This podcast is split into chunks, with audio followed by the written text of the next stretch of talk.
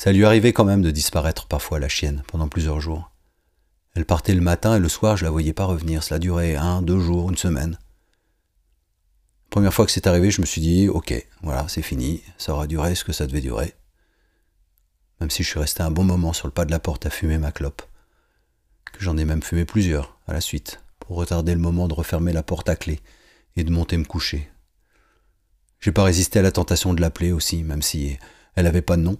Hé, la chienne j'ai gueulé dans la nuit de la colline, une nuit sans lune, dans la direction des ombres. Et mes mots se sont juste perdus dans les ténèbres. Sur le coup, j'en ai voulu un peu. Je reprochais comme une sorte d'ingratitude. Je pensais parce que souvent on pense comme ça qu'elle me devait quelque chose. Elle est revenue le lendemain. Quand j'ai ouvert, elle se tenait assise à attendre devant la porte. Elle avait la gueule barbouillée, rouge sang. Elle n'était pas blessée. Elle avait certainement chassé des lièvres, avait enfoncé les crocs dans quelques ventres chauds. Elle est allée se coucher directement, en boule sur la couverture, la langue passant et repassant sur les babines, se léchant les pattes, nettoyant les restes de repas et de galopades nocturnes. Puis elle s'est endormie et n'a pas levé la gueule quand les premiers clients sont arrivés, pas ouvert une paupière au départ du dernier. Je la regardais avec sa gueule ensanglantée, sa gueule posée sur la couverture, sa gueule d'apaisement comme si de rien n'était. J'imaginais la chasse qu'elle venait de mener, toute l'attention tendue vers les futures proies, la truffe cherchant l'odeur, les yeux squettant l'obscurité et le mouvement, l'oreille écoutant les bruissements du paysage. J'imaginais s'enfonçant dans les zones de la nuit, là où elle seule savait se diriger, trottant sur des sentiers connus d'elle seule. Peut-être rejoignait-elle les autres qui rôdaient autour? Leur racontait-elle des choses sur moi? Ou bien ne se retrouvait-il que dans la concentration de la traque? Je les imaginais reformant la meute, encerclant les bandes de bouffeurs de trèfle, resserrant la nasse, implacable autour du gibier.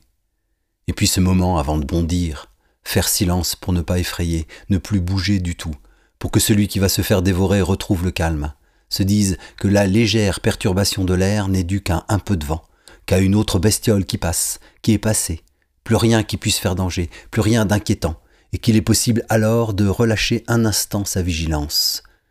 Mais il ne faut pas relâcher sa vigilance, jamais, car c'est alors trop tard car ne reste plus que des crocs qui s'enfoncent dans la gorge et des grognements de plaisir.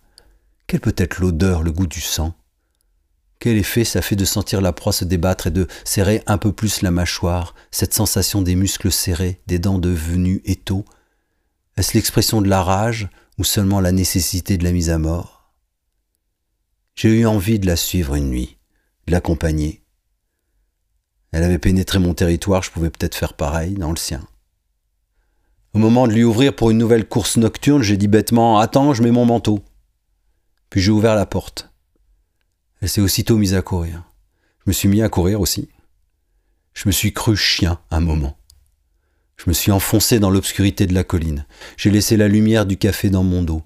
J'entendais le son de ses pattes devant qui tambourinaient le sol de terre et de tourbe. Je lui courais derrière. Je me suis retenu de l'appeler, de la retenir. J'essayais de la suivre, elle galopait. Je galopais comme je pouvais. Nous avons pénétré dans un petit bois, puis dans un renfoncement du paysage, pour finalement déboucher sur une lisière qui ouvrait alors sur un terrain plat.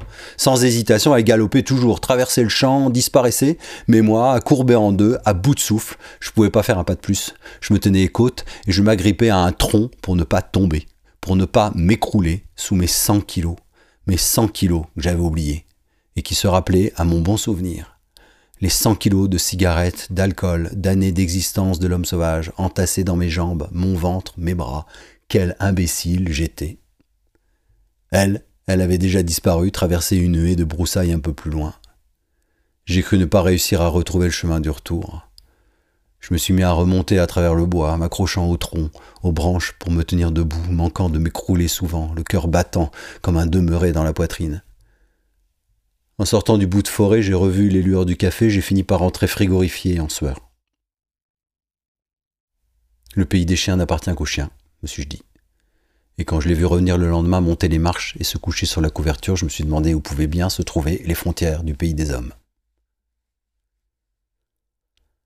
Là, elle est à mes pieds, étendue, comme si elle dormait encore, fatiguée de sa course longue, et moi, je fume. Je bois, je me brûle les doigts aux braises des mégots, j'ai un peu la nausée, j'ai envie de me lever et de hurler à la nuit aux autres couchés dans les ombres, je suis désolé, tellement désolé. Anton est un con, Il n'a pas voulu lui faire de mal. Je suis désolé parce qu'on peut faire autrement. Il n'y a pas de raison que ça se termine comme ça. Il n'y a pas de malédiction entre les hommes et les bêtes. On peut faire autrement. Je ne sais pas comment, mais on peut faire autrement. Et là, il va falloir que je creuse ce putain de trou pour l'enfouir, elle, et puis ma colère, et qu'ensuite je tasse bien la terre par-dessus, à coups de pelle, à coups de pied, avec mes 100 kilos. Que je le referme ce trou maintenant qu'il est rempli de ma tristesse, pour l'empêcher de déborder. Et c'est ce que je fais. Je me lève et je hurle.